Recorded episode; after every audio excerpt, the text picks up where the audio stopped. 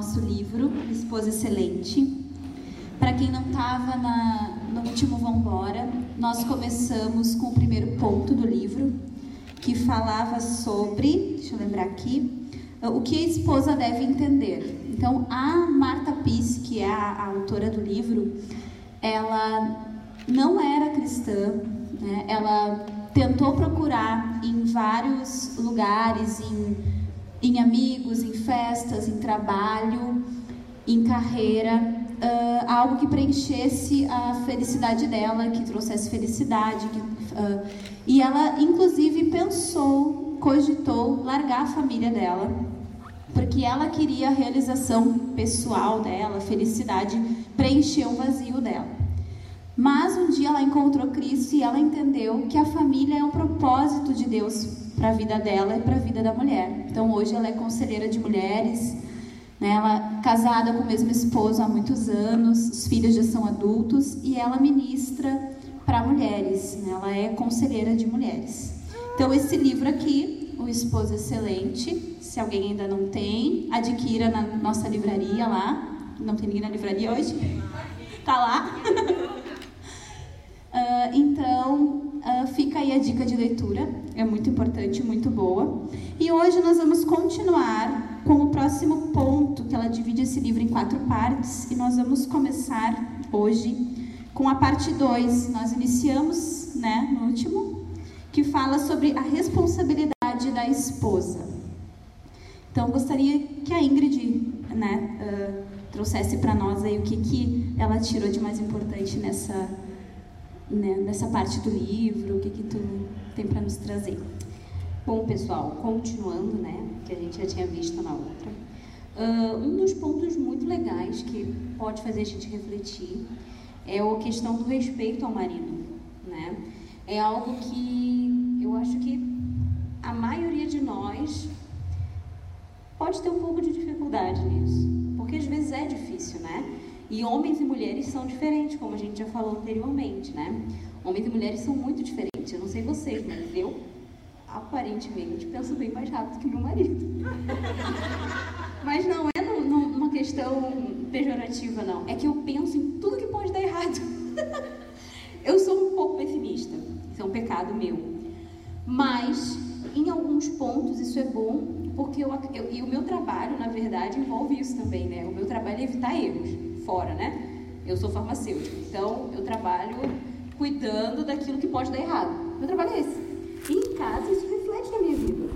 Então, eu tô sempre pensando naquilo que pode dar errado. Eu tô pensando em 20 milhões de coisas ao mesmo tempo, né? E às vezes esses impulsos que a gente tem pode nos levar a desrespeitar os nossos maridos de certa forma. Porque a gente acha que sabe o que é melhor, mas a gente sabe que a autoridade sobre nós que Deus estabeleceu são os nossos maridos, né? Então, isso é muito importante. Tratar o marido dentro e fora de casa com, com respeito. A gente tem que ter respeito porque foi o Senhor que estabeleceu isso, né? Não foi uma coisa que ah, eu pensei e logo vou fazer. Não, Deus mandou que fosse assim. Então, isso é muito importante. Uh, não repreender os nossos maridos também na frente de outras pessoas, isso é de suma importância. Se tu tens algo para falar com ele, se ele errou de alguma forma, tu pode sim repreendê-lo amorosamente, respeitosamente, dentro de casa, né? Dentro do carro também serve. então, e são coisas assim que às vezes acontecem, mas a gente pode alertar eles, né? A gente já tinha falado, né, sobre a questão dos hormônios, do cansaço, a gravidez, a TPM, elas não podem ser desculpa para a gente uh, pecar né, contra os nossos maridos. E o que os outros fazem conosco, a forma como as pessoas nos tratam, é, elas, elas não liberam a gente para pecar também. Então, se uma vez ou outra, nós, deixando claro, né, gente, a gente está falando sobre maridos cristãos, tementes a Deus, né, nesse contexto aqui, que amam a Jesus e por isso lideram as suas casas com amor e serviço, tá? Não estamos falando de homens abusadores, de homens que tratam suas mulheres como lixo, tá? Estamos falando sobre maridos cristãos aqui. E mas isso também não exime, né? Se tu tens um marido não que não é cristão, isso não exime o fato de tu ter que respeitar ele também. Né? Deus deu medidas protetivas também para gente lidar com esse tipo de, de caso, né? Então, o que ele faz conosco, não, não, Deus não libera a gente para pecar da mesma forma, a gente não precisa retribuir da mesma forma, entendeu? Isso é algo que a gente tem que sempre cuidar, porque a nossa tendência sempre deu, falou, toma a respostinha, né? É bem assim que a gente é, que a gente não pode ser dessa forma. Até porque quando a gente, uh, se a gente não age dessa forma, forma piedosa e calma, o nosso próprio esposo pode refletir no pecado no erro dele, né? E quando a gente só responde, a gente acaba alimentando isso e piora as coisas. E gera uma briga, né, na verdade. E acaba que nada é resolvido, né? Isso é muito ruim. Tá dando. É, tá bem ruim. Uh, um outro ponto e o último dessa, dessa parte. Aí amanhã, amanhã começa a série né, de cantares, bem legal. E ela fala exatamente sobre isso, sobre como corresponder os seus maridos. Isso aqui uh, é muito importante, né? Porque existe às vezes um tabu da gente falar sobre esse tipo de coisa. É, nós temos sim que corresponder aos nossos maridos fisicamente. A gente tem às vezes problema de falar desse tipo de coisa, né? Mas quando são com os nossos maridos, aí a gente pode falar. então, concentre-se em agradar o seu marido. Faça coisas que ele gosta. E eu estou falando realmente de cunho sexual nisso, sabe? O prazer do teu marido ele tem que ser o seu também. E o teu prazer tem que ser o prazer do teu marido. Então é uma troca. É, nesse sentido, realmente é uma troca. E é algo que a gente tem que buscar realmente, né? É, outra coisa importante, é muito importante que tu fale pro teu marido o que, que tu gosta, o que, que tu não gosta. Porque às vezes tu tá lá e tu não gosta de fazer certa coisa e ele gosta não, quando dois não querem, quando um não quer, dois não brigam. É literalmente isso. Então, se tu não se sente confortável uh, de alguma forma com teu marido, uh, tu pode chegar para ele e falar, olha, eu não me sinto bem fazendo isso. E ele, da mesma forma, tem que ter liberdade. Se tu não tem liberdade com teu marido, tu não tem que ter liberdade com mais ninguém, né? É, exatamente. E se ele não tem liberdade contigo, ele não vai ter com mais ninguém. Porque tu é a pessoa mais próxima dele, né? Então, homens não leem pensamentos. Olha, que novidade, né? A gente acha que eles leem às vezes. A gente tem uma mania de achar que eles leem, né? A gente até fica chateado. Uhum. Tipo, olha assim, tipo, com a cara Tu não tá vendo? Tu não entendeu o que, uhum. que é? Porque não fala, né, diretamente, ó, tal, tal coisa. Uhum. Às vezes eles estão tão ocupados com o trabalho e muita carga, muita coisa, param para pensar. E a gente já toma aquilo no nosso coração, já fica magoado, já, ai, né, ele não e já gosta. faz uma história na cabeça. Já né? faz todo um drama, sendo que, ah, sendo sincero e honesto e falar, olha, é, é isso, isso e isso. Né? Mas é porque a gente acha que eles são, pensam e agem iguais a gente. Exato. Porque nós olhamos, às vezes a gente percebe o olhar, o olhar, o cansaço, a maneira que ele está agindo, a gente às vezes consegue adivinhar o que está acontecendo. Exato. E, e não o contrário. Então a gente acha que eles são iguais a gente. Isso é um cuidado Porque a gente tem uma importante. sensibilidade muito mais aguçada, né? Então a gente sempre acha que os outros é igual isso em todo relacionamento, inclusive, né? Tu acha que os outros estão pensando como tu está pensando, só que não é assim, né? E no casamento não é diferente. Então o prazer correto não é pecado prazer dentro do casamento, ele não é pecado. O sexo dentro do casamento, ele não é pecado. Ele é bom e saudável e deve ser frequente. Bem frequente até. Isso é um casamento saudável. Deus, Deus deu isso como um presente para nós, né? E a gente tem que e, e a gente tem que realmente uh, pode ser sem vergonha, tá? Essa parte pode ser sem vergonha. Só o teu marido, por favor, nos poupe. O que ela traz também é que a mulher não pode usar a relação como uma barganha. Exato. Perfeito. Perfeita colocação ali. Isso aí é uma coisa que lá, a gente vê muito, né? Não só no meio não cristão, às vezes no meio cristão isso também acontece, né? Ah, e indiretamente isso também acontece. Tu pode não falar, mas de certa forma tu faz um charminho, tu faz uma coisa, e aí tu vai fundando teu marido, e com aquela história toda tu acaba conseguindo o que tu quer. Isso é totalmente errado, isso não existe. É, exatamente, é manipular, isso é horrível.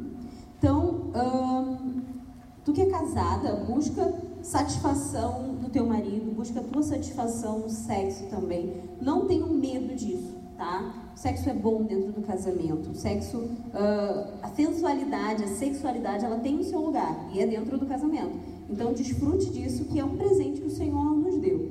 Que daí, Sabe, os casais que o Jacques e eu aconselhamos durante os anos assim servindo o Senhor, uma coisa eu comentei com ele, eu percebi uma coisa. As mulheres que têm a tendência a serem mais liberais sexualmente falando como com seu esposo, têm menos queixas no tratamento do seu esposo. E aí a gente pode pensar, ah, quer dizer então que eu tenho que trocar uh, para o meu marido ser gentil comigo, eu tenho que trocar, é uma mercadoria? Não é vista dessa forma, mas é uma consequência sim, tá? Porque o que, que acontece? Um marido grosseiro tem uma mulher que não quer ter relações sexuais com ele. Uma, um marido que tem uma mulher que não quer ter relações sexuais com ele se torna cada vez mais estressado, mais grosseiro. Porque Deus deu sexo para, dentro do casamento, promover a união, promover uh, cumplicidade, promover diversão, prazer e alegria. Então é natural. Se vocês não estão bem sexualmente, vai. Casamento não é isso, mas vai transbordar em outras áreas, tá? Então assim, se não me, não me respondam, por favor. Mas eu não quero saber. Mas analisem a vida de vocês agora, nesse momento, tá? E, por favor, mulher tem a tendência a amenizar pro seu lado, tá? Não me chamem de machista, mas se eu perguntar assim, ó, tá, mas e tu, tu tem que ser, tu tá, tu tá correspondendo teu marido, tu... Não, ele não tem queixa. Gente, fala sério. Eu queria saber. Não, não queria saber. eu quero saber, assim, não quero saber, tá? Eu quero que você pare para pensar agora e responda para si mesma, tá? Quanto tempo faz que você não espera seu, seu marido nua? Hum, qual foi o tempo? Vez? Quanto tempo tu não procura o teu marido? Uhum. É claro. Eu já tô indo lá adiante, né? É. A pessoa nem, a pessoa não se deixa nem ser procurada. Eu já quero que ela fique esperando pelada. Exatamente. Gente, é engraçado, né? É muito engraçado. Mas pensa você que está com crise no casamento, tá? Que o marido está estressado, que o marido tá, se chega do serviço cansado, sempre fica rabugento. Manda as crianças para a sobra, toma um bom do banho, te depila, abre a, abre a porta pelada. Gente, esse marido vai ficar no mínimo uns dois, três meses fazendo.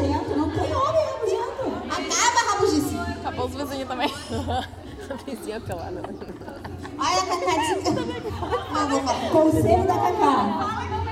Não é dela. Uma é irmã, amiga dela, aconselhou, uma irmã muito sábia, aconselhou as casadas a lavarem a louça de lingerie. Se funciona, não sei, mas vocês podem testar. E eu não quero saber o resultado, mas eu acho que vai ser bom.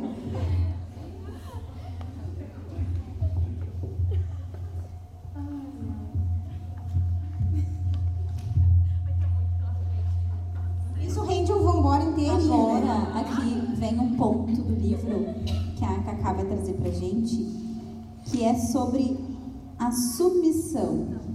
É. Preocupações específicas da esposa. Ó, ó, ufa, nos livramos.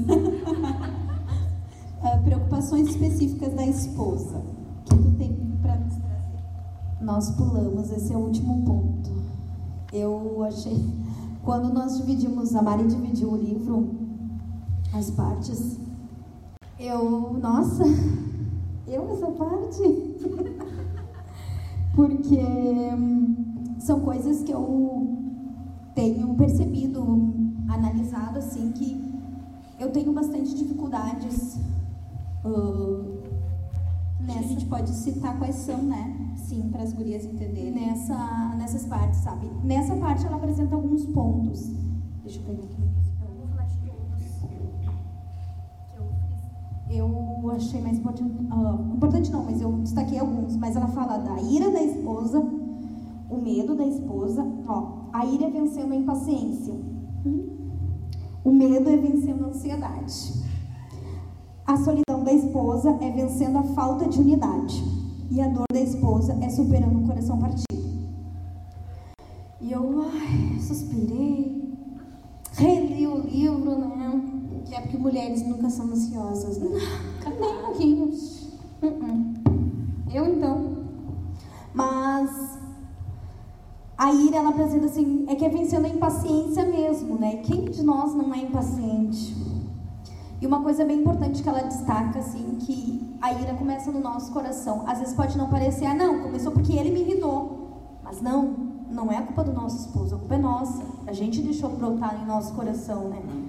Então, ela apresenta também a ira justa, como pensamentos corretos, bons e puros, que pode acontecer quando acontece um caso uh, de ira justa, no caso que ela apresenta é Uh, deixa eu achar aqui. Ira justa.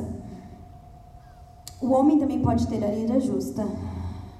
Você pode saber que a sua ira é correta se, em lugar de se sentir provocada, continua a ter pensamentos verdadeiros, respeitáveis, justos, puros e amáveis. Então, se a gente se ira e a gente permanece com os nossos pensamentos tranquilos, bons, é porque a nossa ira está no momento tá, tá correta. Agora, se a gente se ira e aí é culpa dele, eu vou pegar ele, eu vou. Até ela apresenta no texto que ele tem pensamentos de matar, não é nessa parte, mas ela diz, ai, tem vontade de matar ele. Então não é uma ira justa, né? A gente tem que cuidar o nosso coração por causa disso.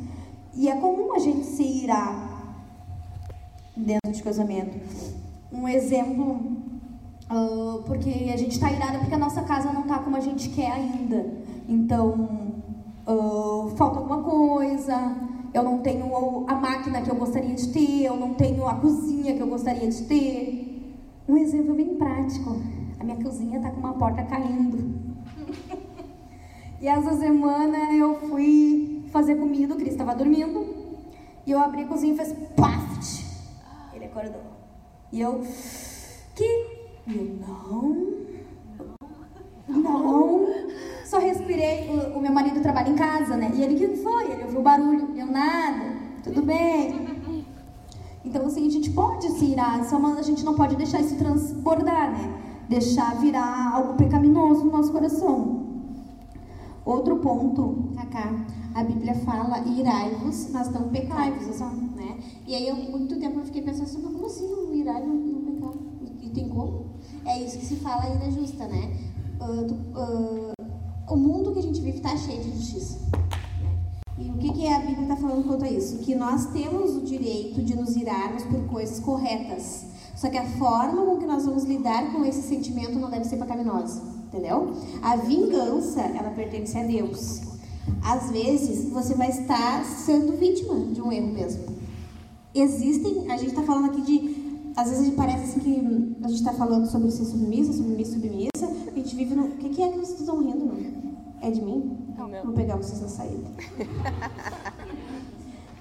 Eu vou irar, eu tô irada, mas eu não vou pecar, Simone. Eu ouvi o que tu falou. então, eu me perdi até. Ela apresenta também aqui no livro que é melhor a gente viver, uh, porque ela cita a casa que muitas vezes a gente se ira, porque não está do jeito que a gente uh, quer, né? E ela diz que muitas vezes é melhor, a Bíblia diz, viver numa casa em mau estado do que uma casa em pecado. Então aí é que a gente tem que perceber a diferença, né? É forte isso, né? Tu pode morar numa casa caída. uma casa desarrumada do que tu brigando com tua esposa e pecando. Sabe que eu. Agora nem tanto, assim, porque, né? Mas eu sou bem chata com limpeza, assim. Mas logo que o Cris nasceu, eu me irritava profundamente. Porque eu não conseguia limpar a casa, não dava conta. Então as pessoas chegavam lá, minha casa estava suja. Quem já foi na minha casa, eu moro, meu pátio é areia, é barro. Então até chegar na minha casa, a minha casa fica podre. Puro, é barro mesmo, não é areia. Então eu me irritava e o Léo vinha falar comigo, mas a casa tá boa, eu, tá casa boa é pra ti. Não. Mas sabe, e era verdade. Só que eu tinha que responder de outro jeito, né? Aí uma vez ele sentou, a gente conversou. Aí, né, eu reconheci. E não que eu deixei uh, a casa do mau jeito, mas eu realmente refleti. Aquilo estava afetando o nosso relacionamento. Eu estava mirando com ele por uma coisa que no momento não era essencial. A casa estava bagunçada, lógico, tava. Mas podia esperar. Eu podia eu até falar, amor, tu tá dando mais atenção para casa do que para nós. O Cris é bebê, ele precisa eu tá. E isso é verdade. E ela fala que a ira é uma das coisas que mais separa casais por causa da ira. É algo que dá mais divórcio também. E às vezes eh, a pessoa está irada e está acostumando com aquilo e acaba ofendendo né, diretamente o marido. Isso é muito triste porque as palavras não voltam, né? Então a gente tem que ter muito cuidado com o que a gente fala, porque a gente pode causar uma mágoa, algo mais sério, né? Por um momento bobo, assim, sabe? Uma coisa que dava para resolver, mas a gente é tão estourada, tão louca que a gente vai e fala, ah, tu é isso, tu é aquilo, tu é fraco, tu é não sei o quê. E aquilo ali vai gerar consequências no Esse futuro. é o ponto, porque a ira nunca vem sozinha. Ela vem com grosseria, ela vem com palavras uh, que a, a, ofendem. Então, é uma bola de neve, né? Se tu não cuidar, reconhecer o teu pecado e pedir perdão para Deus e pro teu esposo, vai só crescer, crescer e destrói o casamento, né? Como é que é para vocês? Só nós aqui somos iradas? E vocês são anjinhos? Como é que é o negócio? Quando tá na TPM, como é que é? Como é que é? E sabe que isso é uma desculpa que eu, que eu escuto muito. Eu já ouvi, ai, porque eu tô na TPM, vai passar. Uh, ai, mas meu marido tem que me entender que eu tô na TPM. Ah, ele me perguntou quando vai passar porque eu tô demais. Gente, TPM nunca isso não é bonito. Não é bonito. A gente tem que sentir vergonha. Eu acho que todas nós temos problema com Sim. isso quando chega, né, TPM, só que a gente precisa trabalhar nisso. Isso é algo que tem que ser temporário, tem que Exatamente. ser vencido. Na verdade, isso não assim, é bonito. A TPM, a fome, o sono, são coisas que só põem para fora o que a gente Exatamente. é. Exatamente. Ai, mas eu tô grávida, então eu tô cansada demais porque eu não consigo dormir, os meus hormônios estão loucos, por isso que eu tô brigando muito com meu marido, ele tem que me entender. Esses seus hormônios bagunçados só estão colocando para fora, revelando o que você é. Essa sua insônia que está te deixando cansada, só põe para fora o que tem lá dentro. O problema, como diz o Jackson, é sempre o coração. Exatamente. Então a TPM, e outra coisa, né? TPM, quem tem TPM mesmo, tem remédio, sabia? Consulta uma endocrinologista e resolve o teu problema. Mas não fica usando de muleta para pecar. Exatamente, porque tem coisas que é químico do nosso corpo. Falta ou a gente tem excesso e aí precisa regular. Agora, essa é a diferença, né? Da gente colocar desculpa e esconder os nossos pecados atrás dos nossos hormônios, atrás de uma situação. Eu acho muito interessante quando o Jackson fala sobre isso, né? Que vem alguém dizer, ah, eu tô na TPM, por isso que eu brigo com meu marido. Daí ele sempre fala, tá, vamos imaginar que teu marido chega lá pela meia idade e precisa de uma injeção de hormônios masculinos. É, da antropausa, né? Que chique. Nada com a farmacêutica. E daí ele vai precisar de reposição hormonal. Daí ele toma reposição hormonal. Daí imagina como é que ele vai ficar, né? Aí ele vai lá e te trai contra a mulher. Ah, mas é, foram os meus hormônios, não foi eu. testosterona muito alta, é, né? aí, não tem o que fazer. Aí não tem o que fazer. Como assim? A gente, nós não somos animais, nós somos pessoas racionais que conseguem, consegue sim, a gente consegue Com a ajuda do Espírito Santo, Amém, nós é. temos que conformar os nossos hormônios, a nossa personalidade, nossa características à semelhança de Cristo. E na verdade isso é, um, é, na verdade é algo que a gente cria uma disciplina, né? Isso não é, é, uma, é, algo que a gente aprende realmente a fazer, porque o que a gente já sabe é o que é, é tudo de ruim, né? Então, na verdade, a gente aprende a nos controlar, né? E, na verdade, é o Espírito Santo que faz isso, né? Mas a gente vai criando até mecanismos para a gente, às vezes, prende, às vezes tu aprende a falar, porque, assim, uh, existem coisas que são, devem ser ditas, tá? Mas tudo depende da forma como tu vai falar, né? Porque palavras ou elas vão ferir ou elas vão curar. E aí, a responsabilidade está nas tuas mãos. Ou tu as palavras que saem da tua boca para ferir um coração, para ferir uma pessoa, ou para curar ela, né? Então, assim, isso é nossa responsabilidade. Tudo pode ser dito. A diferença é como deve ser dito, né? Porque, exatamente. E quando deve ser dito. Porque tem coisas que nós queremos falar assim, ó. Ah, eu quero falar agora. De repente não é o momento. Isso é uma coisa que eu aprendi muito ao longo do nosso casamento. Ao longo, nem faço tanto anos assim. Faço oito. Mas eu era muito imediata. Eu queria falar agora. Eu queria resolver agora. E tu queria que ele mudasse agora também, Exatamente. E não é assim. A gente aprende com o tempo que não é assim. Nós não somos assim. Quantas vezes que ele, o nosso marido quer que mude em nós e não muda. E isso, com o tempo, Jesus foi me. Ainda tem muito que mudar, né? Mas foi me, me mostrando o meu pecado. E tem momentos que eu estou explodindo e eu sei que se eu falar naquele momento, a gente vai, eu vou acabar sendo insubmissa e eu vou acabar pecando. Então eu respiro, é aquilo, conta até três, fala depois. Então, e ela apresenta no texto alguns passos para a gente lidar com a ira. O ensino, que a gente aprender as escrituras, uh, decorar versículos. Naquele momento que a gente está assim, vem versículo em mente, pensa nele, medita. Outra coisa é, é anotar. Quantas vezes tu tira? Gente, eu fiz. Anota, toda vez que tu tirar, tu anota. Põe um pauzinho assim toda vez. Tu anota, anota. Vai encher o caderno. Se tu Compra um caderno de 96 folhas. de 200, 200 folhas. conseguir anotar o motivo e como tu agiu. Depois tu vai analisar, depois que tu tá de cabeça fria, tu vai analisar aquilo, tu vai ver que não era tudo aquilo. Que o pecado foi tu, a culpa foi tua, que tu deixou. Exato, a gente potencializa bem isso mesmo. Ah, um outro ponto, deixa eu ver. Se vocês tiverem perguntas, quiserem participar, por favor, pode vir aqui acrescentar o seu comentário. que, que ela fala, além desse da ira, eu acho que esse a gente explana bem, é o medo da esposa. Nossa, uma vez a Ingrid, numa reunião, falou sobre o medo. Não, não vou te expor. E desde aquilo eu fiquei pensando, pensando nisso, sabe? Eu sou uma pessoa, assim, que eu tenho a tendência.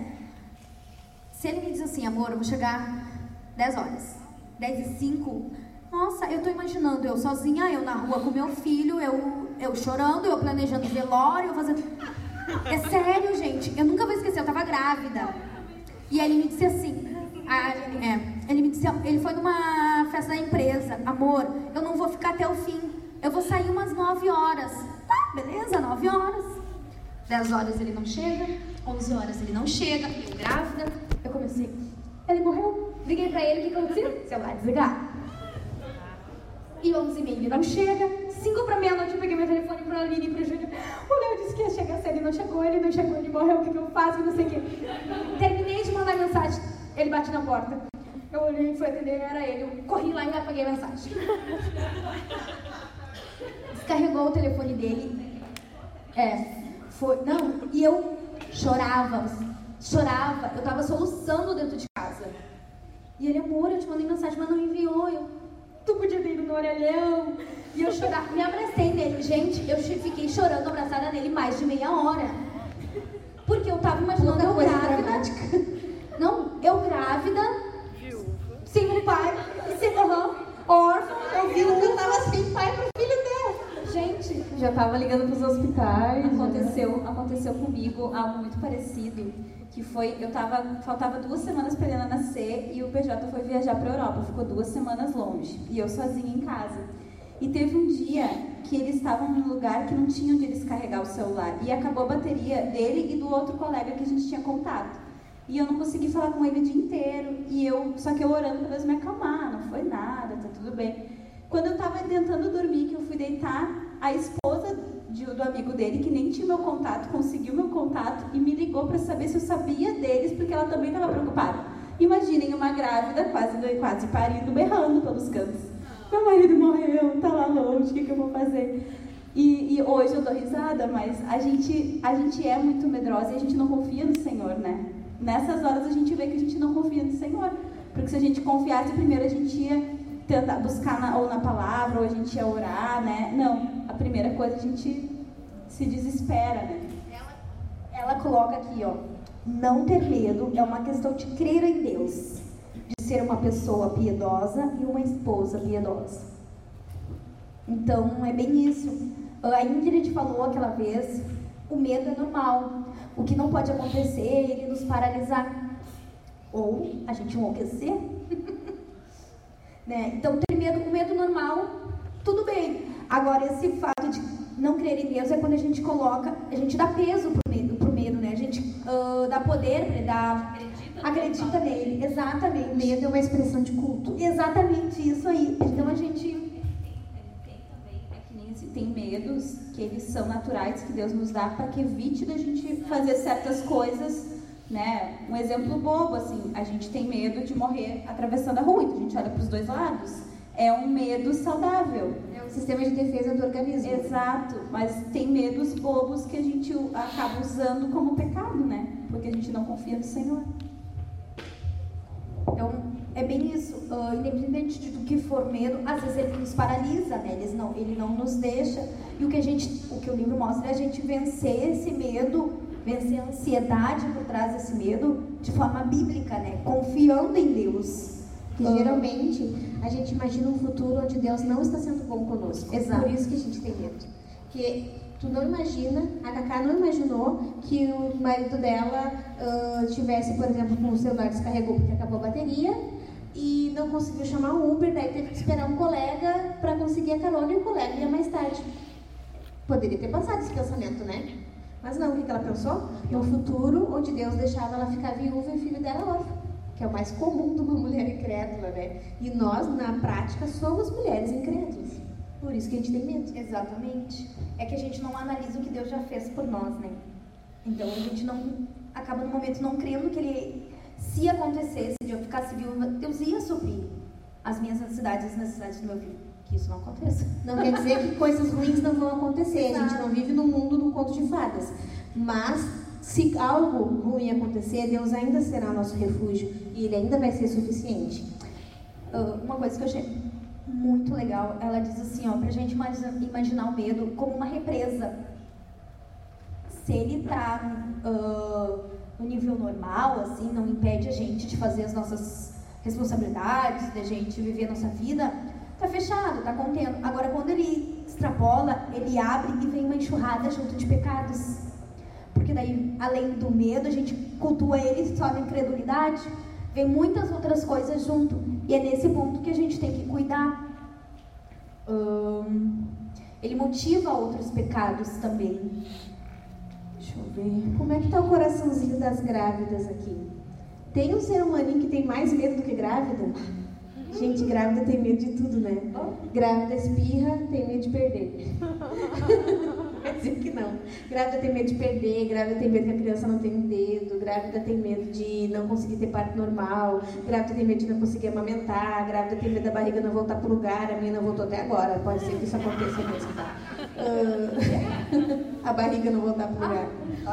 Então, grávida tem medo de tudo. Como é que tá o coração das gravidinhas? Tá bem aí, linda? Não tem medo de nada? Firme, forte, corajosa? Super. E tu, Karina? Tudo de bom? Então, firme e forte. Tá bem, Jéssica? Sem medo de nada. O futuro vai ser lindo maravilhoso. Glória a Deus pela vida de vocês. Uh, um dos pontos que ela fala para a gente enfrentar o medo é o que a gente comentou, é acreditar, pedir perdão para Deus primeiro, né, nos arrepender uh, e acreditar que Deus dá graça para gente, para a gente enfrentar o que for no caso, né? Ele vai suprir através da igreja, através dos irmãos, o medo ele deixa a gente escravo, né? Então vamos supor, tu tem medo de alguma coisa, tu vai limitar toda a tua vida porque alguma coisa pode acontecer lá no futuro distante e aí tu deixa, às vezes deixa de vir na igreja, às vezes deixa de ter comunhão, né? Então esses medos, eu conheci uma pessoa que ela tinha muito, muito, muito medo de sair na rua, de pegar ônibus e tal, e aí acabava não congregando, né? Nem perto da casa dela, nada. Então, esses medos podem te deixar escravo, né? E não é a vontade de Deus, né? Que a gente seja escravo do medo. Então, a gente tem que confiar que o Senhor vai nos cuidar, né?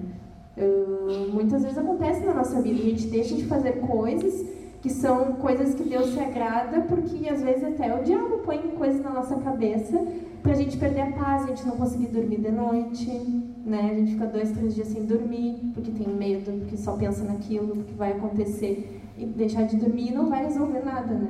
Eu vou confessar uma coisa pra vocês. Não riam, tá? Eu babado. sou louca. Adoro babado. É pra vocês se. Não, aconteceu. É uma coisa boba, assim, mas eu uh, lembrei aqui de uma coisa que aconteceu essa semana. Eu tô grávida, né? Em meses aí, sete meses. Uh, meu filho tem nome, né? Joaquim. E aí, eu tava dando uma olhada na Renner, assim, Deus me perdoe desse pensamento. E aí eu tava olhando, dando uma olhada assim na rede. E aí eu olhei, ah, um casaco. Ah, tá na promoção. Um ano, dois anos. Ai, mas se meu filho morrer até lá, não vai adiantar eu ter comprado o casaco. Aí na hora eu olhei assim, eu, olha o que, que eu tô pensando. Olha o pensamento. Isso não vem do Senhor, gente. Isso não vem de Deus. Isso é horrível. Isso é abominável. Isso é. seta do inimigo. Exatamente. E na hora, assim, eu, eu parei assim, eu falei, não, que isso? Senhor Jesus, tira isso da minha cabeça. Meu filho vai viver para te servir. E assim, são coisas que a gente pensa que se a gente não cuidar, esses pensamentos pode ser bobo e pode ser engraçado, gente. Mas isso é realmente uma flecha do diabo, entendeu? Isso é algo muito grave, isso é horrível, isso é abominável. Como assim eu venho pensar uma coisa dessas, sabe?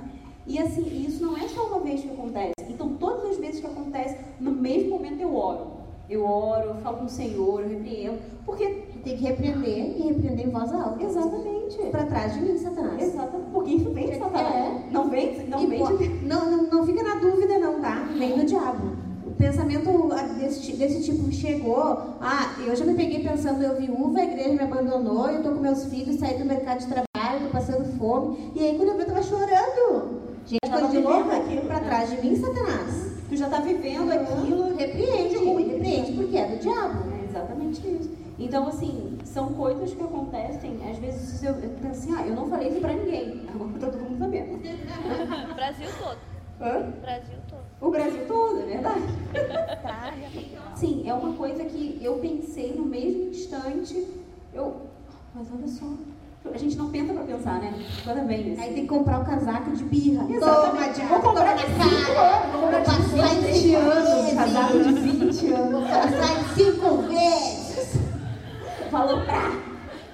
Dá pra promoção, vou comprar cinco. Um pra cada ano. Ah. Então, assim, são coisas que realmente, olha só, isso foi o medo que fez. O medo de um dia eu perder o meu filho. E olha só, que coisa horrível, né? Sempre esperando o pior do Senhor. E na, a palavra de Deus diz exatamente o contrário, né? Deus, os pais, né? Nós aqui terrenos, queremos sempre dar coisas boas para nossos filhos. Que sal o Senhor, que sal o nosso Deus, né? Então, ah, quando acontecer isso com vocês, se um dia acontecer com vocês, repreendam isso, orem, falem com o Senhor, porque isso não vem dele. Isso é uma coisa bem importante, né? Eu estava passando por uns momentos assim, com pensamentos bem ruins. E eu comentei com meu marido e eu não repreendia, porque eu pensava que, tipo, ah, é normal e é verdade. Eu pensava, sabe? Não, mas é verdade. E o Léo sentou comigo e falou bem sério, não, tu vai repreender em voz alta, tu vai, e quando acontecer tu vai me falar e tu vai repreender. E às vezes a gente, não, mas é boa, ah, mas isso tem uma pontinha de verdade, deixa. E a gente vai deixando isso no nosso coração, isso vai crescendo, vai crescendo e nos afasta de Deus, né? Nos, porque isso não vem dele. Um outro ponto que ela fala é o pra gente não viver para agradar os homens, tipo, gente, não ter medo de ser uma esposa submissa, porque os outros vão pensar, mas se eu agir assim, o que, que a minha colega de trabalho vai pensar?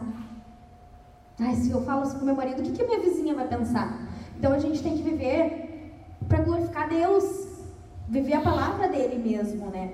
E ele, ela fala assim, ó, que a sabedoria é a habilidade de aplicar a verdade, a palavra de Deus, às situações da vida.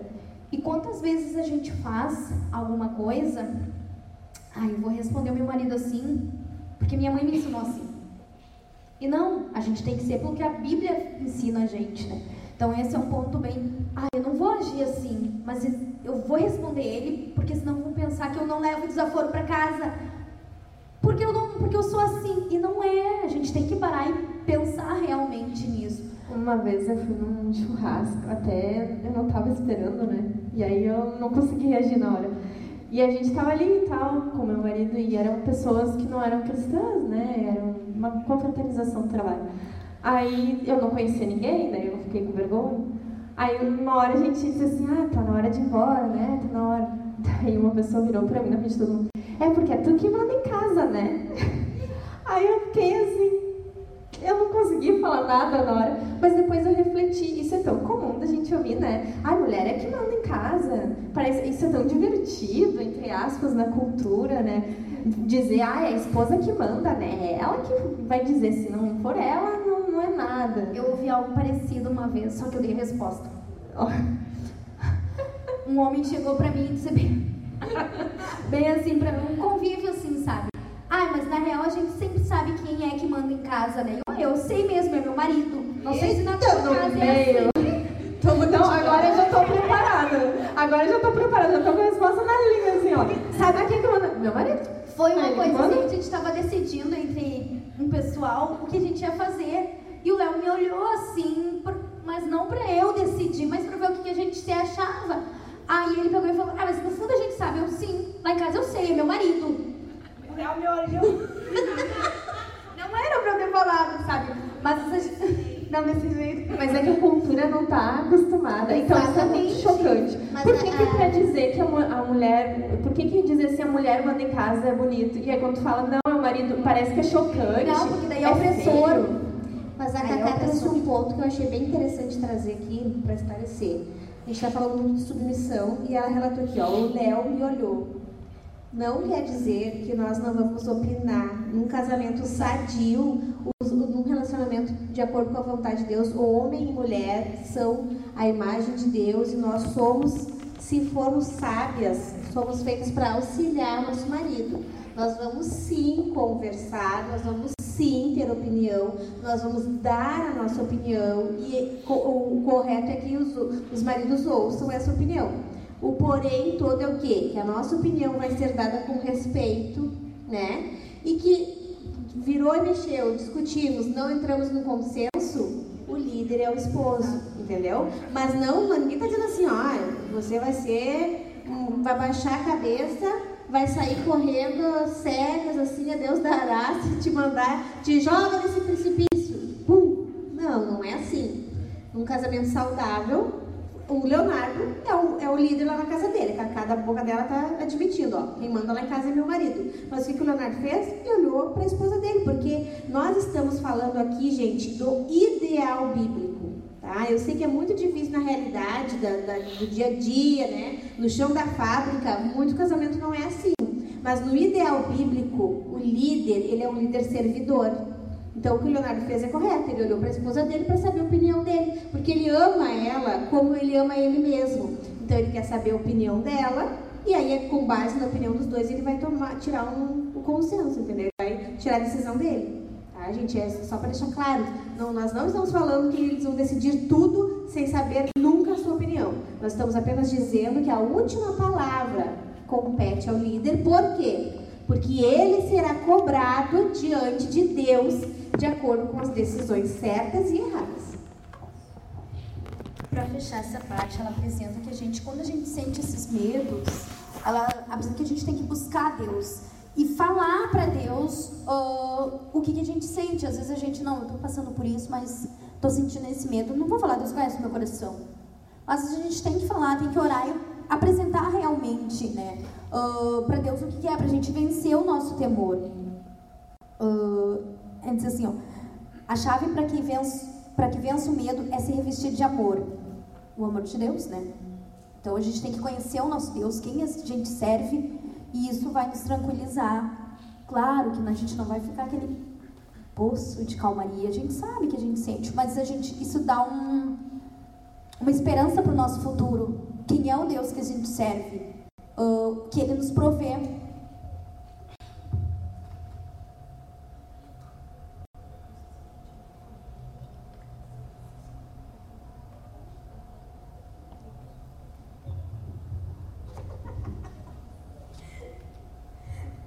Ah, tem um outro ponto só que eu, ela, vocês têm um livro, vocês podem ler, né? Depois ela fala sobre o, a solidão da esposa e tem só mais um outro ponto que eu queria comentar, que é a dor da esposa, que é superando o coração partido.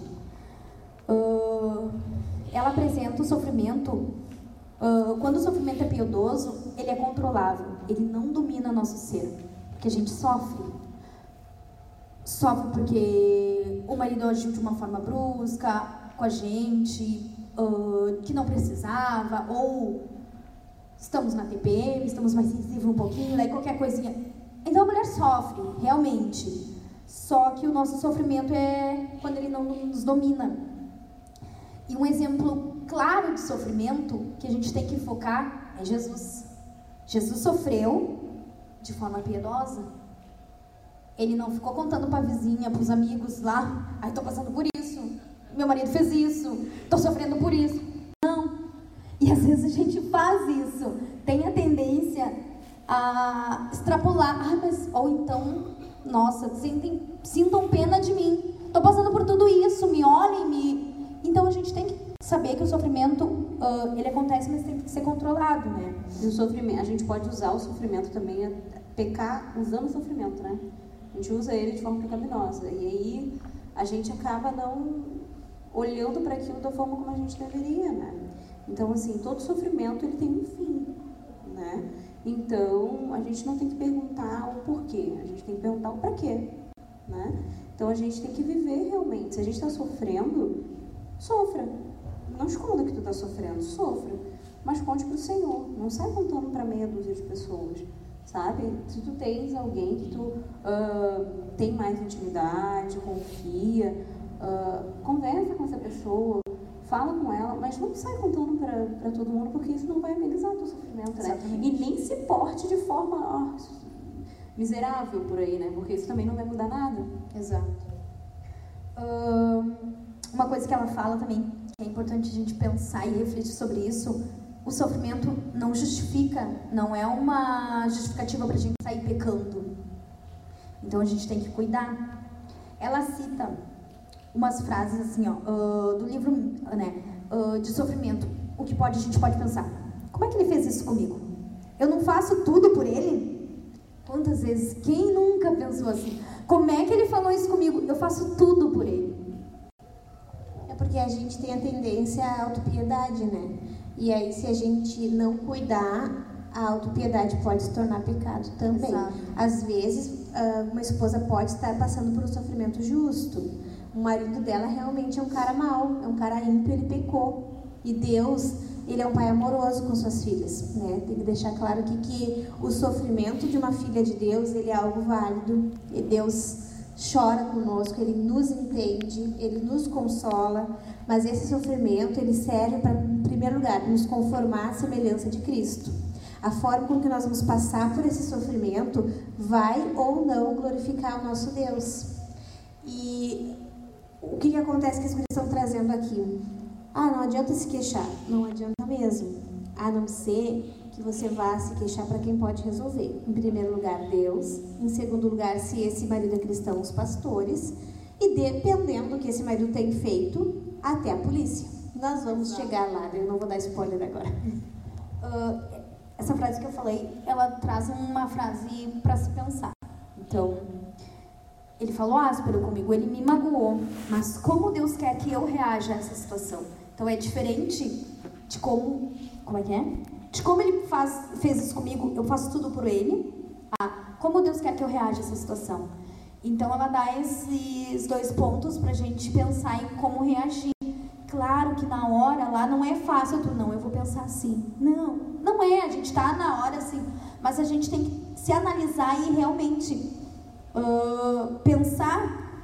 Por isso da importância de a gente saber trechos da escritura de cor porque nesses momentos a gente recita, a gente pensa na escritura, isso acalma o nosso coração.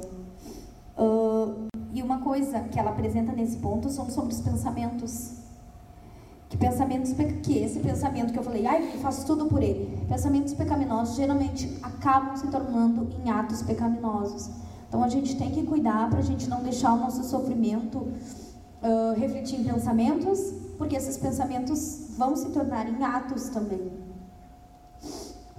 Até porque a mulher que está sofrendo, e dependendo do tipo de pensamento que ela vai alimentando, ela vai se tornar uma mulher amargurada.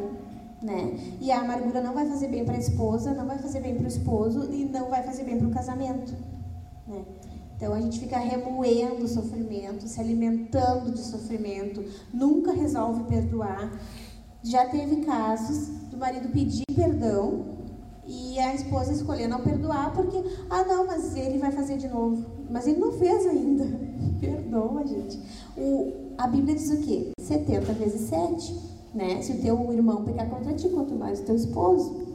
O casamento ele é um exercício diário de renúncia, de amor e de perdão. A gente tem que escolher perdoar. E muitas vezes não vai ser fácil. A gente não está dizendo que é fácil. Uma coisa tem que ficar clara aqui, né? Nós aqui nem sempre cumprimos o que nós estamos falando, infelizmente. Né? Mas o fato de nós não conseguirmos cumprir não faz isso deixar de ser verdade. Essa verdade ela aponta contra nós quando nós não conseguimos, tá? Então é, tem mulheres que passam por momentos difíceis mesmo que eu não queria estar na pele, que choram, sofrem, tem maridos ímpios, tem maridos que se dizem cristãos e se portam como ímpios. Deus está vendo isso e ele, ele é vingador das suas filhas. Vocês têm, essa, a gente crê que essa é a diferença, né, gente? Se tu crê que Deus é teu vingador, tu tem força para passar por esse sofrimento de uma forma piedosa, sem pecar, porque tu sabe que de Deus virá a justiça. Tu sabe que uh, sempre a gente ouve falar sofrer por amor a Cristo e parece que é só tu tá num país que não pode pregar o evangelho e tu é cristã e tu enfrentar a morte. Parece que é só isso. E aí, conforme eu fui caminhando na fé cristã, eu fui entendendo que todo sofrimento pode ser um sofrimento por amor a Cristo. Pode não ter nada a ver com o Evangelho. Vamos suportar uma pessoa que tem uma doença crônica e ela está sofrendo. Naturalmente falando, uma pessoa que não tem nada e Deus dá muitos bens e tudo, ela vai agradecer a Deus, vai ser grata, vai ser feliz, vai na igreja, vai, né? Agora, uma pessoa que está sofrendo, ela poderia muito bem pensar: mas Deus não me ama, não me quer, eu não quero esse Deus que não me ajuda, que não me dá bênçãos, que não me que não me cura ou que não me dá o dinheiro que eu preciso, como é que a gente poderia sofrer por amor a Cristo? Então, já que a gente está passando por um momento muito difícil, se a gente glorificar Deus, Deus ainda vai ser mais glorificado através de nós, porque a gente está fazendo aquilo que para o mundo é algo contrário, sabe? Tipo, tu tem tudo para que nem lá a passagem de Jó, né? Para blasfemar, né? Que nem a mulher de Jó fala, blasfema e morre mas tu não faz, tu te mantém firme, porque mesmo que tu não tenha as bênçãos de Deus em um determinado momento da tua vida, tu vai glorificar a Deus, aquilo vai ser muito impactante.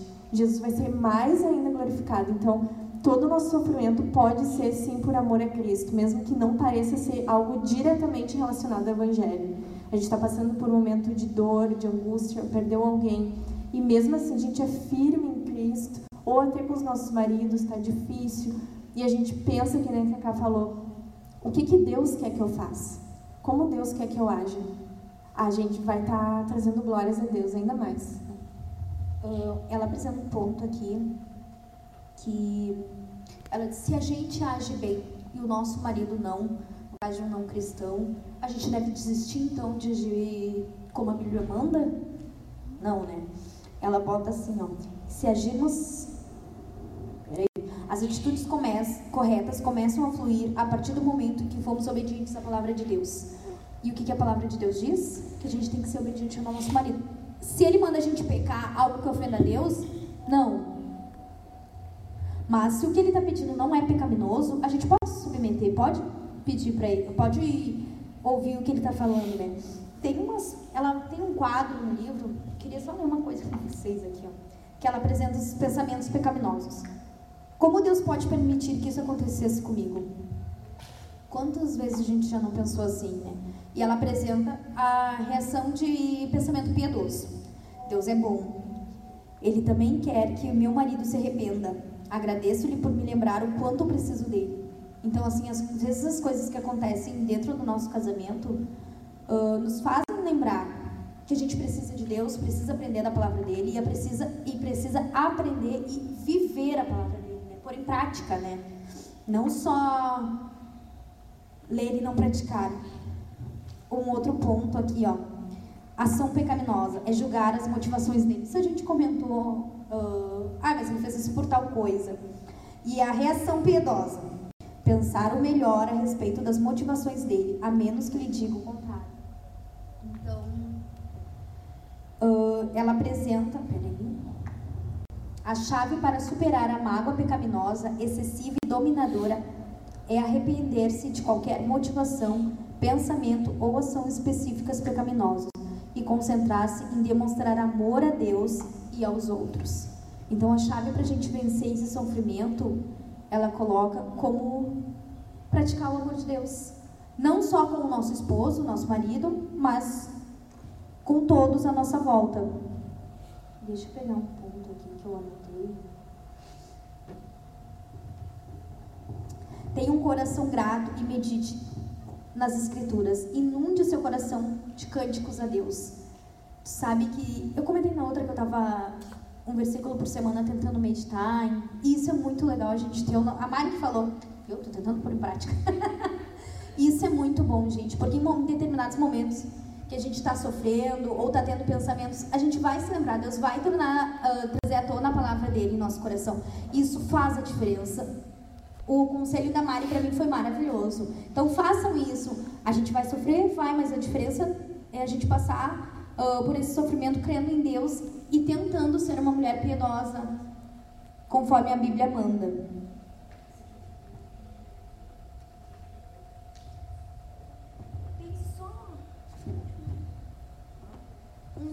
Só mais uma coisinha.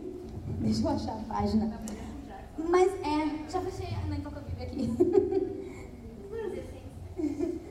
uh, peraí. Que ela fala do livro Esposa Excelente, né? Aqui. Então ela fala assim, ó, é a palavra final. E eu queria ler com vocês. No início desse livro, perguntei quem é a esposa excelente e com quem ela se parece. Agora você sabe. Ela ama Deus de todo o seu coração, leva a palavra de Deus a sério, não é ignorante de suas responsabilidades bíblicas, ela ama, respeita e se submete ao marido, tal como Deus deseja. Ela está crescendo e aprendendo pessoalmente e instruindo outras mulheres. Ama o papel que Deus lhe deu e é a glória do seu marido e realmente glorifica Deus. Ah, então, a gente não é ainda perfeitas assim, mas a gente está caminhando. E o livro me fez, que foi a, o, a, a, pergunta inicial, o que, a gente mudou com o livro, me fez pensar bem nisso mesmo, em tentar todo dia, a, a prática da Dani, uma semana de, de esposa excelente. vou perguntar, vou perguntar. Uh, de tentar todo dia. Não é fácil com os afazeres de casa, as coisas, mas tentar realmente a gente responder o nosso esposo uh, conforme a Bíblia manda. Gente, quem não leu, leia esse livro. Tente pôr em prática, porque é muito bom. Ainda vai ter mais, né? Vem uma parte assim, ó, que é só um vambora por essa parte. Exatamente, porque é um livro bem bom para se consultar. Às vezes a gente esquece. Eu já, eu, eu já li, já tô lendo pela segunda vez, né? E inclusive na segunda vez foi meu marido que disse, amor, tu não quer ler aquele livro? Tá bom. Deu uma indireta. Ele é muito bom. Quem estava aqui na última reunião? Alguém adquiriu o livro depois da última reunião? Muito bom, Giz. Uh, a Dani contou para nós o testemunho dela. A Suzana contou dela, foi muito bom o testemunho dela. A Dani contou para nós o testemunho dela. Tentou por uma semana ser uma esposa excelente. Alguém tentou, lembra que eu lancei o desafio não embora passado? Alguém tentou por uma semana ser uma esposa excelente? A Pri? A Renata? A Renata tentou. Vai tentando, Renata. Um dia chega, nós estamos orando por ti. Mas é bom, assim, ela aprende. Alguém tentou por cinco dias ter uma esposa excelente? Eu tô craque já. Alguém tentou por três dias ser uma esposa excelente? Alguém tentou por um dia ser uma esposa excelente? Olha, eu tenho tentado. Cacá tentou? Me diz o resultado, Cacá. Tem algum testemunho? É difícil, né? É muito difícil. É muito difícil. É muito difícil. Gente, está lançado o desafio novamente. Vamos fazer que nem alcoólatra? Um dia de cada vez? Vamos Miriam, fazer? conta teu testemunho, Miriam. Miri, vem cá,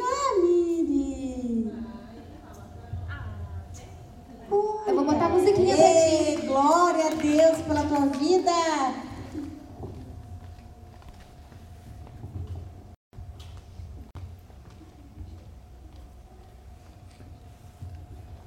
Boa tarde. Eu tentei.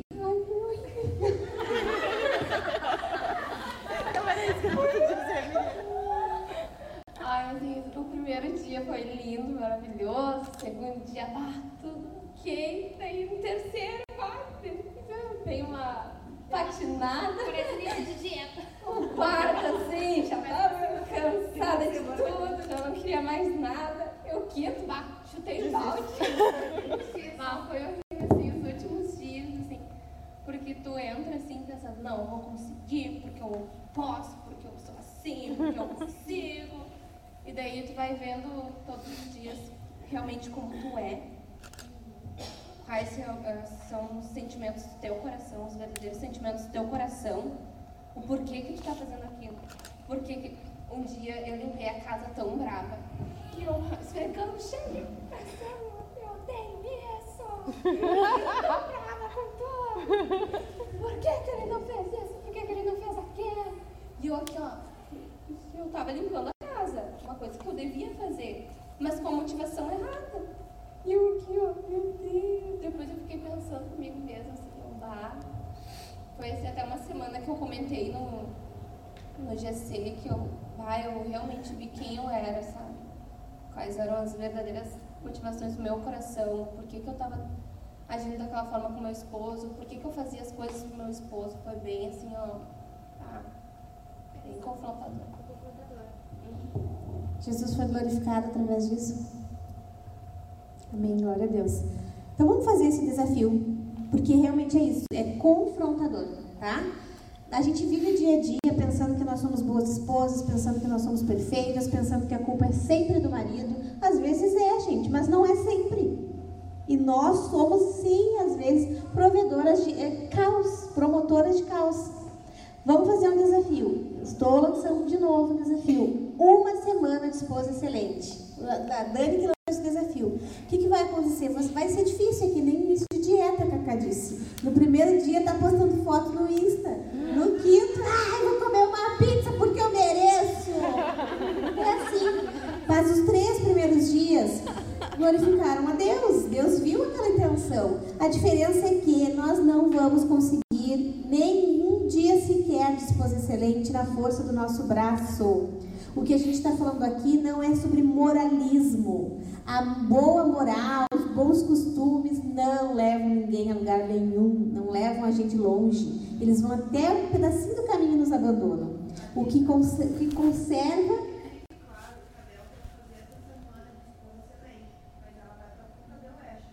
Ah, daí não vale, né? Uma semana de esposa excelente em Punta del Leste?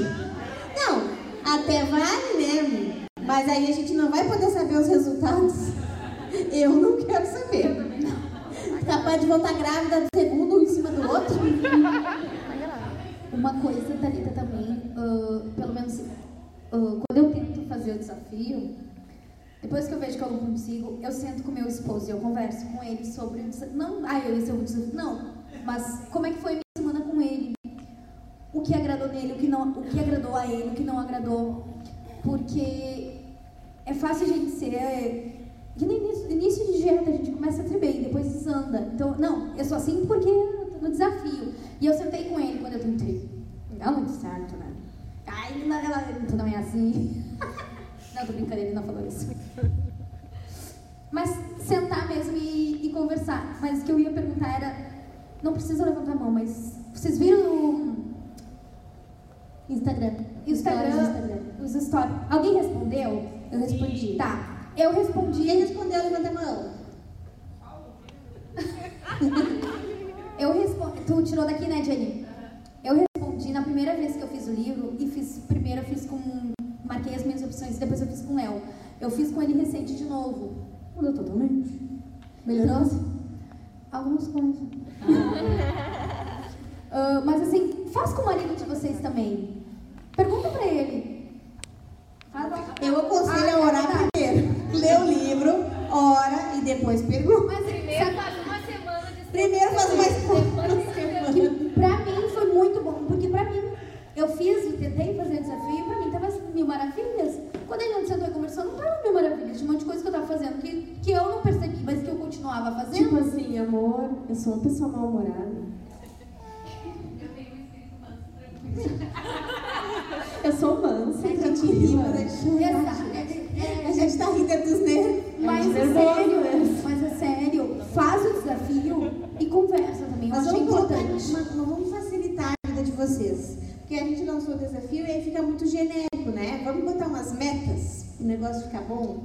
Em primeiro lugar, vamos deixar claro assim, ó, que é a graça de Deus que vai nos capacitar para sermos esposas excelentes, tá? Ninguém consegue na força do próprio braço, porque nós somos sim pecadoras, muito pecadoras. A diferença é que umas demonstram mais e outras conseguem esconder melhor. E a gente tem que ter em mente que a gente não está fazendo isso para aparecer para os outros. Exatamente. É para Deus. Primeiro, é para o nome dele. é para a glória de Jesus. Segundo, é para o bem do nosso relacionamento, tá? E, então, assim, ó, leiam um livro, orem, peçam ao Senhor graça, confessem seus pecados. E não confessem de uma forma generalizada. Tipo, ah, Jesus, me perdoa meus pecados. Não, dá nome para o teu pecado. Senhor, me perdoa, porque eu não confio no meu marido. Me perdoa, porque eu me sinto amargurada. Me perdoa, porque eu reajo de forma submissa. Me perdoa. E vai citando, vai te lembrando. Faz um exercíciozinho só tu e Deus. Porque é uma coisa que a gente não gosta de fazer, é de se olhar. Se olha no espelho, pede para Deus graça de se ver como você é e pede perdão, porque infelizmente eu e você somos sim insubmissas, arrogantes, vaidosas, orgulhosas, e, uh, intratáveis, impastoreáveis muitas vezes. Às vezes a gente dificulta sim a, a, a vida do marido em nos liderar. Eu não estou falando que eles são perfeitos, mas para isso tem a cavalo branco. Qualquer coisa vocês falam com o Jackson lá e ele dá o recado de vocês, tá? Aqui é o Vambora, que a gente trata do coração da mulher. E a gente, como mulher, sabe que o coração da mulher é duro. Eu já vi homem barbado chorando por seu pecado. Mas eu vi muitas poucas mulheres, muito poucas mulheres chorando por seu pecado. Tá? Eu já vi homem ranhando, largando ranho nos ombros do meu marido. Uhum, quebrado pelo pecado, arrependido. Pastor, eu quero ser um homem melhor para minha mulher. Mas eu conto nos dedos quantas mulheres eu vi sendo confrontadas e chorar e dizer: é verdade, eu sou assim e eu quero mudar. Então, gente, vamos mudar para a glória de Jesus. Vamos ser diferente. Vamos parar de vir para a igreja de salto alto, bem pintadinha, como se fôssemos damas, e em casa de se portar. Nós somos servas do Deus Altíssimo. Vamos ser isso para a glória dele, amém? Eu ia comentar contigo, e quando a gente uh, presencia de ver uma mulher uh, se arrependendo do seu pecado, chorando, pedindo perdão, quanto isso glorifica a Deus. Gente, isso é lindo de ver, isso constrange, quando a gente vê, a gente acaba vendo os nossos pecados, e o quanto nós somos falhas e nós precisamos nos arrepender disso. Então, vamos fazer mesmo isso, vamos arrepender, deixar o nosso coração duro, amolecer um pouquinho e e reconhecer o nosso pecado, porque isso glorifica muito a Deus. É lindo de ver isso. Amém. Então tá, vamos lançar o desafio. O seguinte, algumas metas para você ser uma esposa excelente e vocês têm, olha, estou dando um prazo bem grande, vocês têm 30 dias para cumprir. Mas meu conselho é que cumpra na primeira semana para não esquecer. Primeiro, você tem que preparar a comida preferida do seu esposo em um desses dias, tá? Pode ser. Anota aí, anota aí, todo mundo com o celular aí. E eu vou perguntar. E quem tiver testemunho para me contar, vai ganhar prêmio no próximo Vambora. E... Não vale fazer só pelo prêmio. Olha, é só, é só, é só nós que damos prêmio mesmo, né? Pra fazer coisa que a pessoa devia fazer, né? É o cúmulo isso. É o cúmulo, um absurdo. Não, não vai comprar, tem que co cozinhar. Vamos lá, vamos lá, Karine Fleck. Cozinhar, Karine. Faz aquele risoto que eu te ensinei. Vai aprender para depois. Daí, mas a segunda coisa preferida dele. A coisa que tu cozinha melhor que ele gosta. Vamos facilitar. A Linda aí deu um ponto, ó. A Linda, a Linda é danada, né? Ela arranja um jeito pra. Não, mas é que eu não. Mas agora nós te pegamos, Linda. A, você vai cozinhar para o seu marido este mês o prato que ele mais gosta de comer. Se for um miojo, vai ser um miojo a molho branco. Né? Pedacinhos de bacon. Pedacinhos de bacon. Ok? Primeiro desafio lançado. Ca- co- Gente, não precisa se preocupar, a Cacá tá anotando, tá? Que não consegui anotar. É, tá, ela vai mandar no grupo das mulheres. É, quem não tá no grupo das mulheres. Aí peço pra sua E aí, tá no grupo das mulheres. fazer, o prato, vai fazer o prato preferido do esposo? A gente pode botar na... Na página. Ah, a gente põe na página também É, depois, tá? ser. A Jenny vai pôr. Então tá. Ah, então aprende a assar, minha filha. Pede dica pro meu marido que ele faz um churrasco tri bem. É. Alguma coisa vai ter, nem que seja sucuri, tu vai cozinhar. É. Pronto, todo mundo pro próximo desafio? O próximo desafio, você vai receber o seu marido com um sorriso lindo. Do primeiro. Ah, Simone! Simone! Pode também, pode também. Eu não quero estar em casa. Mas, ó, olha aqui, ó, Simone já depois foi não sabe- longe no Depois não sabe por que, que a mulher tá casada há tanto tempo. Isso aí é uma coisa excelente, olha Ela já tá aí, aqui, ó. O Dani vai dormir lá em casa essa semana. ó. Se o Catito... Se o Catito chegar rindo amanhã no culto, você já sabe. Dei parabéns pra Simone. Viviane, lá em casa tem pouso. Tá, vocês vão receber. Calma, Simone, te aguenta aí. Vocês vão receber o marido de vocês na segunda-feira esta. Com um- quando ele chegar no serviço com um lindo sorriso, vocês estarão de banho tomado, cheirosa, com a casa limpa e as crianças com ranho- sem ranho no nariz. Ok? Sem ganho, eu garanto. Cheirosinha, não sei te dizer. Olha isso aí. Anotado? O último, não vai faltar, Simone, ó, ó, presta atenção. O último e o que mais vai dar resultado, vai por mim. Eu não sei o que vocês vão fazer e eu nem quero saber. Mas, no mínimo, uma. Pô, gente, uma vez no mês. Se puxa, né, gente? Se puxa. Vocês vão ou colocar a lingerie que ele mais gosta, ou sei lá. Chantilly.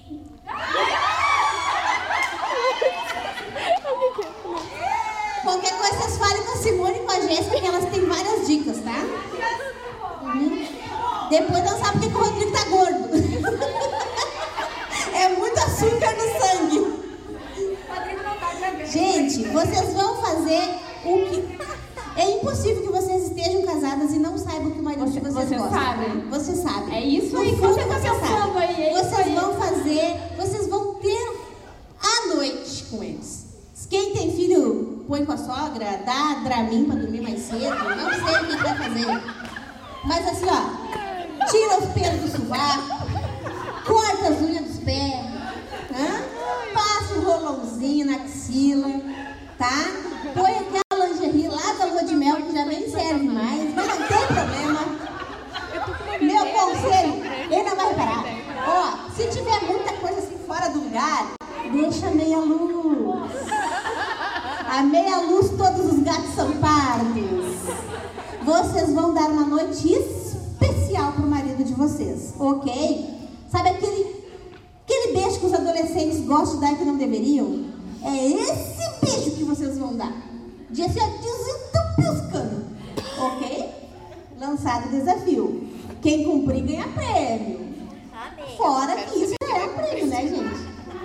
Esse mês eu quero.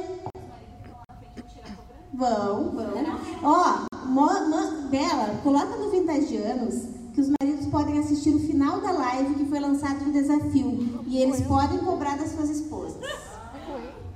Quero ver os maridos da Vintage tudo bem humorado esse mês. Ok? Mês que vem nós trataremos sobre um assunto muito bom, que eu sei que todo mundo tem problema com isso. Ficou para o último porque é especialíssimo. Vamos falar sobre submissão. O que, que vocês têm tarefa de casa para fazer? Façam perguntas e tragam perguntas. Elas serão respondidas assim, de bate-pronto, tá? Se eu falar alguma coisa que não deve, meu marido depois me pega. Mas não vou não. Vou, vou me treinar. né? Responderemos perguntas sobre submissão inclusive aquela que foi feita no último Vambora. Trataremos sobre submissão, trataremos sobre maridos abusadores, o que as esposas devem fazer também, tá? Vai bombar. Leiam o livro, quem não tem, compra com a Suna, encomenda. Tragam as perguntas. Se você tem vergonha de fazer a pergunta, a gente vai deixar um número do WhatsApp, dá para mandar. Aqui na igreja tem Wi-Fi, se tu não tem crédito no celular, aí ó, não tem como, não tem escapatória. Não tem crédito, aqui na igreja tem Wi-Fi, manda a pergunta pelo WhatsApp e a gente responde na hora. Do mês que vem a gente não se escapa, todas nós estaremos falando sobre submissão. Vamos orar? A Maria vai orar por nós. E que a graça do Senhor Jesus acompanhe vocês durante esse mês, que capacite vocês para ser boas esposas, boas amigas, boas cozinheiras, excelentes amantes, porque isso vai só fazer bem para vocês, bem para os maridos, bem para os casamentos e, consequentemente, bem para a igreja. Amém? Senhor Jesus, muito obrigada por este momento, por estarmos aqui reunidas, Senhor. A comunhão nos fortalece, nos ajuda, Senhor. Que tu nos ajude a ser esposas excelentes, Pai. Tu sabe como tem sido difícil muitas vezes a gente fazer essas coisas para a tua glória, mas que pelo poder do Espírito Santo tu nos capacite, Senhor, porque para ti nada é impossível, Senhor. Nos ajuda naquelas coisas que nós temos falhado, que nós bem, bem sabemos, Senhor, que somos fracas, que não não temos a capacidade de fazer, Senhor, mas nos ajuda, nos ajuda a sermos esposas excelentes, Senhor, mulheres virtuosas, Pai. Agradecemos que cada uma volte em paz para sua casa, seja guardada de todo o mal. Muito obrigada, Senhor. Amém. Amém. Uh, então, gente, vocês viram ali, nós vamos ter a nossa conferência 18 e 19 de outubro, né? Não. Isso. Sim. E nós temos canecas. Uh, façam logo a sua inscrição. As primeiras inscritas vão. vão já dá para. As 30 primeiras, é. Já dá para falar o que, que é? Não, não dá. É um presente que a gente vai sortear. Isso. E, e, realmente nós estamos precisando mesmo. Vocês têm que se inscrever logo, porque a gente tem gastos, a gente precisa pagar a conferência. Então, é prioridade você se inscrever rápido. Tá, peraí. Tá tem que falar, tem que falar. Assim, ó, gente, a conferência, deixa eu deixar uma coisa bem clara para vocês. Essa conferência que nós vamos ter aqui não tem no sul do país, tá? É uma oportunidade única. Vocês não vão ver a Simone Quaresma assim andando pela esquina, tá? Ela é uma das melhores palestrantes do país. E se vocês quiserem ouvir ela ao vivo, vocês teriam que pagar a passagem, ir para São Paulo, Rio de Janeiro, pagar hotel, para gastar com comida, passagem, estadia, tempo, mas as inscrições de conferências não são baratas também, tá? Então, assim, ó, se preparem para gastar mais de mil reais. Ou pagar 50 reais e ouvir Simone Quaresma aqui. Barbada. Barbada. Nós não temos um evento assim no Sul para mulheres, é o primeiro evento. Então, assim, ó, se inscrevam. Façam crochê para vender, para conseguir o dinheiro se for preciso, né? Renata, Renata dá aula de crochê, a Linda dá aula de crochê se inscrevam, convidem as amigas, façam caravanas com amigas de outras igrejas, porque vai ser abençoador, tá? Fora que teremos sorteios de livros, sempre tem chocolate, vai ter provavelmente uma cantina gourmet, estou negociando isso com o pessoal, vai ter coffee break, Uh, estamos vendo se, ter, se, teremos workshops. Vai ser muito bom, vai ser um tempo edificante e divertido, tá? Então tragam as amigas, dê de presente a conferência para alguém, não perca a oportunidade. As 30 primeiras vão ganhar um prêmio muito legal, tá? Então seja uma das 30 primeiras, eu já estou inscrita. Uma coisa é fato, se você não se inscrever, você vai se arrepender.